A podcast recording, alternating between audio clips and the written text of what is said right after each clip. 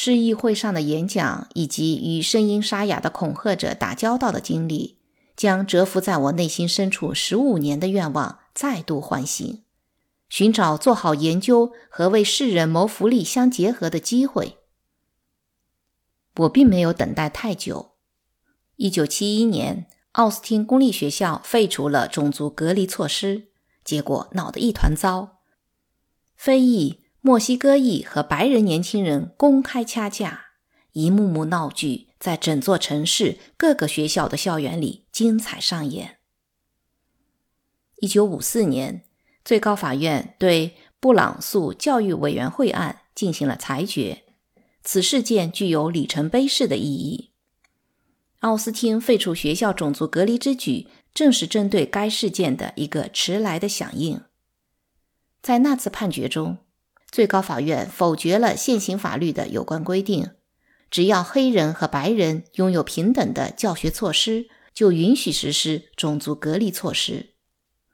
根据最高法院的判决，隔离但是待遇平等。本质上是违反宪法的，因为即便白人学校和黑人学校的设施一模一样，种族隔离仍然会对少数族裔学生的自尊心产生也许永远无法消除的负面影响。我记得当时很多人对最高法院的这一判决感到欢欣鼓舞，亚伯拉罕·马斯洛甚至在办公室里跳起了舞，他大声叫道：“这是结束种族偏见的第一步。”理由自然是不言而喻的。如果种族隔离伤害了少数族裔孩子的自尊心，那么种族融合就将保护他们的自尊心。一旦少数族裔孩子的自尊心得到维护，他们的学业成绩也会提高。此外，如果说偏见主要出于无知和令人不快的刻板印象，那么。让白人孩子和少数族裔孩子待在一起，彼此了解，就能降低他们对彼此的敌意。不久后，各地出现的种种现象明显表明，消除种族隔离并非易事，要达到预期效果，并没有那么容易。大多数地区废除种族隔离措施后，都会在社区里引发骚乱，在教室里激起敌意。学校里的种族偏见实际上有所增加，而少数族裔孩子的自尊心和成绩都未得到提高。奥斯汀的情况更具有戏剧效果，可以说是动乱的一个典型代表。一片混乱中，教育局长助理打电话来，问我能否做点什么。他希望停止校园暴力，而我想知道为什么废除种族隔离没有产生预期的正面效果。双方的关注度有所重合，于是我接受了挑战。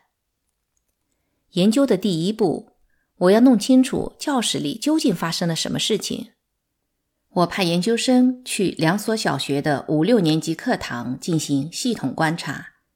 我指导他们如何观察，就坐在教室后面，什么也别说。过一会儿，孩子们就会忘记你们的存在。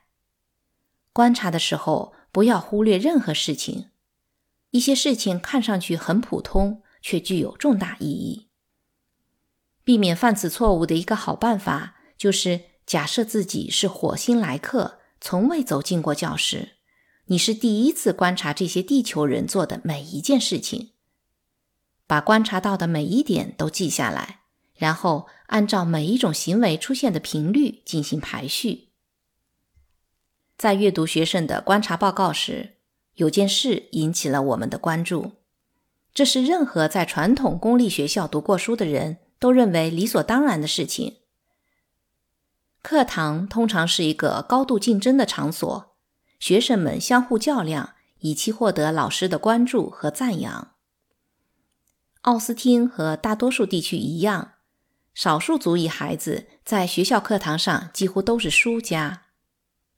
针对不同种族孩子的教育问题，以前的法律规定隔离，但是待遇平等。隔离的目的达到了，但从没有做到待遇平等。黑人和拉美裔孩子之前所上的学校教学质量并未达标，因而他们的阅读技能比白人孩子落后了差不多一个年级。于是，当老师在课堂上提问时，白人孩子纷纷举手，希望被老师点名回答问题，而少数族裔孩子局促不安，恨不得成为隐形人。两类孩子原本就对彼此有刻板印象，课堂上的竞争局面加上不平等的竞争环境，强化并放大了这种刻板印象。白人孩子认为少数族裔孩子既愚蠢又懒惰，少数族裔孩子则认为白人孩子既傲慢又爱出风头。刻板印象将某个群体概括化，即将同样的特征分派到该群体所有成员，而不管成员之间实际上的差异。刻板印象一旦形成，就很难因为新信息的出现而发生改变。我们的干预很简单，目的是重建教室里的动态关系，将不同种族孩子之间的竞争关系转变成合作关系。我们设计出互助小组的形式，小组成员包括不同种族背景的孩子，他们必须相互合作才能搞懂整篇学习资料的内容。这种教学方法被我们称之为拼图教室。整个教学过程如同玩拼图游戏，每个孩子都要为整幅图画贡献关键的一块拼图。比如，阅读材料的题目叫做《艾莉诺·罗斯福的一生》。小组中的每个孩子都被分配到一段内容，分别描述了罗斯福夫人人生中的一个阶段。孩子们先各自学习属于自己的那段内容，然后集中起来。每个孩子向其他人介绍自己手上的那段内容，只有认真听完其他人的介绍，孩子们才能掌握整篇文章的信息。拼图环节结束后，老师立刻进行有关艾莉诺·罗斯福一生经历的书面考试。设计拼图式教学策略时，我有些担心：假如小组中有个阅读能力较差的孩子拖了别人的后腿，可怎么办？其他人是不是会更加讨厌他？我仍然记得自己幼年时的那种感受。我是整个棒球队最逊的一个，也就是那种终极替补，却被安排在了右后场。可怜的小家伙站在那里，祈祷不要有任何球打到自己这边。可是突然之间，一个几乎没有任何难度的高飞球向他飞来。此时此刻，所有垒上都站着对方的跑垒员，我却把球接丢了，真是噩梦一场啊！为了避免拼图小组里出现同样的灾难，我想出了一个办法：孩子们将老师分配给自己的段落内容通读几遍并弄明白后，就可以加入专家组。专家组里的成员来自各个拼图组，他们手上的阅读内容都是一样的。孩子们在专家组里一起讨论同一段内容，这样就能帮助阅读能力差的学生赶上大家的进度，然后再回到自己的拼图组，将自己负责的段落讲解给其他组员听。有了专家组，就不会发生因为一个孩子看不懂阅读材料而拖全组后腿的事情了。当然，这种做法不能确保所有孩子都表现得完美无缺。也不能消除孩子的紧张情绪，但确实避免了有孩子在课堂上掉队的现象发生。我们开始进行试测，将六年级一个班级的学生分成若干个拼图小组，这就是实验组；对照组则是一个传统的班级。开始时，实验组里的孩子们仍像以前那样参与课堂教学，但几天后，他们意识到。竞争行为突然不起作用了。以一位墨西哥裔男孩卡洛斯为例，英语是他的第二语言。虽然卡洛斯英语说得很流利，但白人孩子经常嘲笑他的口音，因此卡洛斯在班里一般不说话。可是，当我们将拼图式合作学习引入课堂后，卡洛斯不能再惜字如金了。他必须开口向别的同学讲解老师分配给自己的内容。当卡洛斯开始复述自己的段落，艾莉诺·罗斯福的中年时，他已经准备得很充分了。可是他有些紧张，话说得结结巴巴。起初，一些孩子大声叹气或侧过脸看别处，有个孩子甚至骂他笨蛋。在传统课堂上，这些行为经常成功的令少数族裔孩子乱了阵脚。但在拼图式课堂上，孩子们很快认识到，对卡洛斯的无理言行将影响到他介绍阅读材料。如果学不到这部分内容，就不能在考试中拿高分。于是，他们不得不学着静下心来，侧耳聆听，并提出各种问题，鼓励卡洛斯将自己掌握的内容清楚地表达出来。在这一过程中，他们发现卡洛斯比他们想象的聪明、和善得多。拼图式合作学习进行了一周后。实验组班级的课堂氛围就大为改观。音乐和美术教师最先注意到这一变化，不禁询问班主任实施了什么神奇的教学改革。六周后，我们用实证方法记录了这一变化。我们让实验组和对照组的孩子自我评定他们对班级和学校的喜爱程度，并通过出勤记录验证他们所给答案的可信度。实证数据证实了我们之前通过观察得出的结论：与传统班级的学生相比，实施拼图式教学班级的所有学生对学校的喜爱程度都更高一些，旷课率显著下降。无论在不同种族学生之间，还是同一种族学生之间，都表现出更多的友爱。白人学生的自尊心和考试成绩并无明显变化。但实验组班级里，少数族裔学生的自尊心明显增强，考试平均分比传统班级少数族裔学生高出九分。这种差异，无论在统计学意义上还是现实意义上，都具有显著性。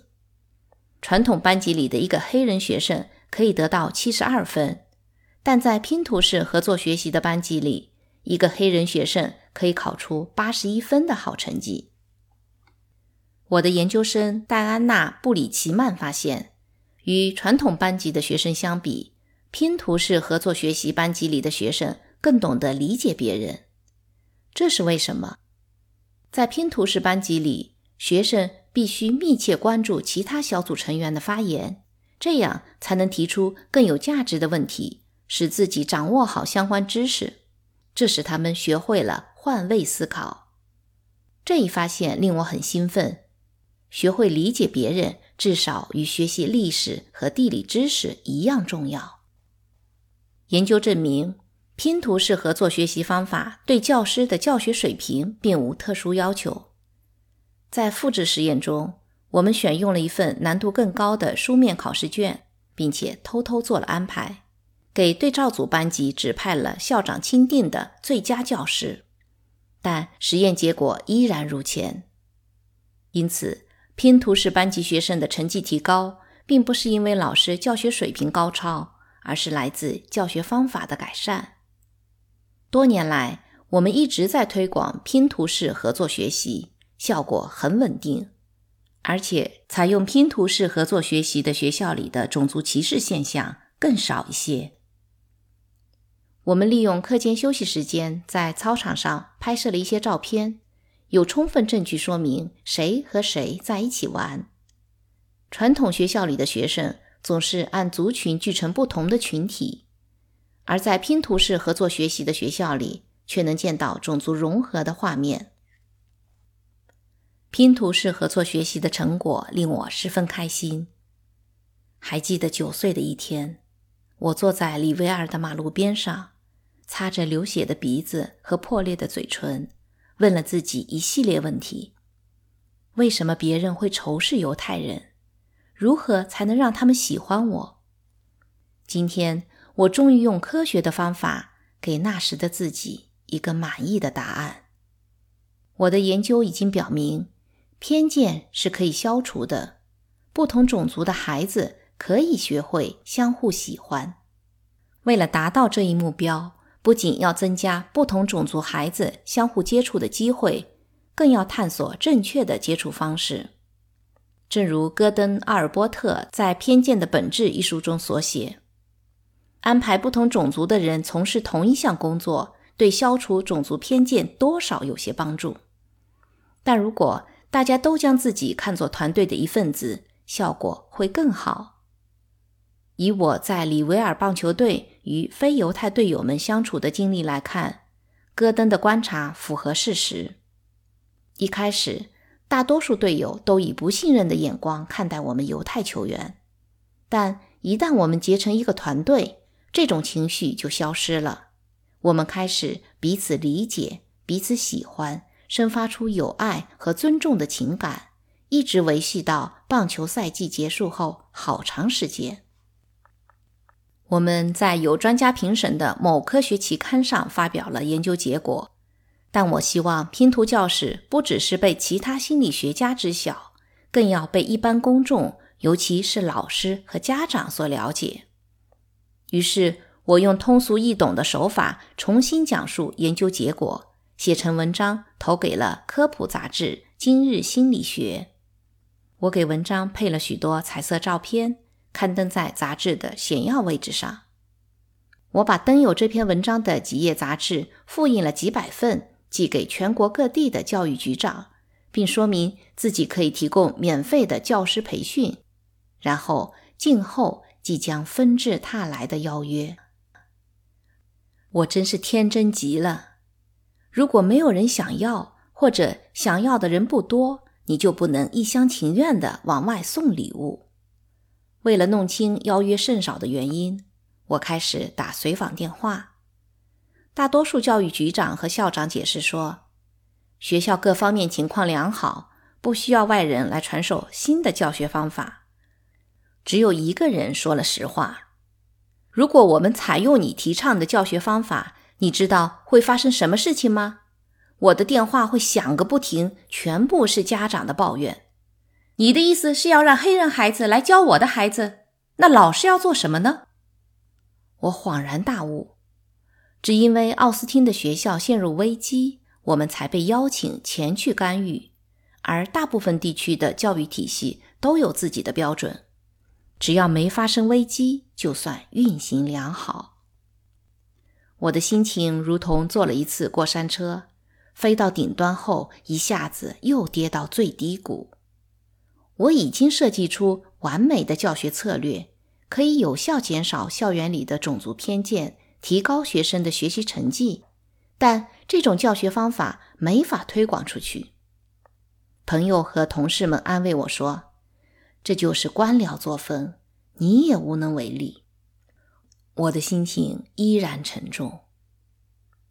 就这样，拼图式合作学习法被搁置了约十四年。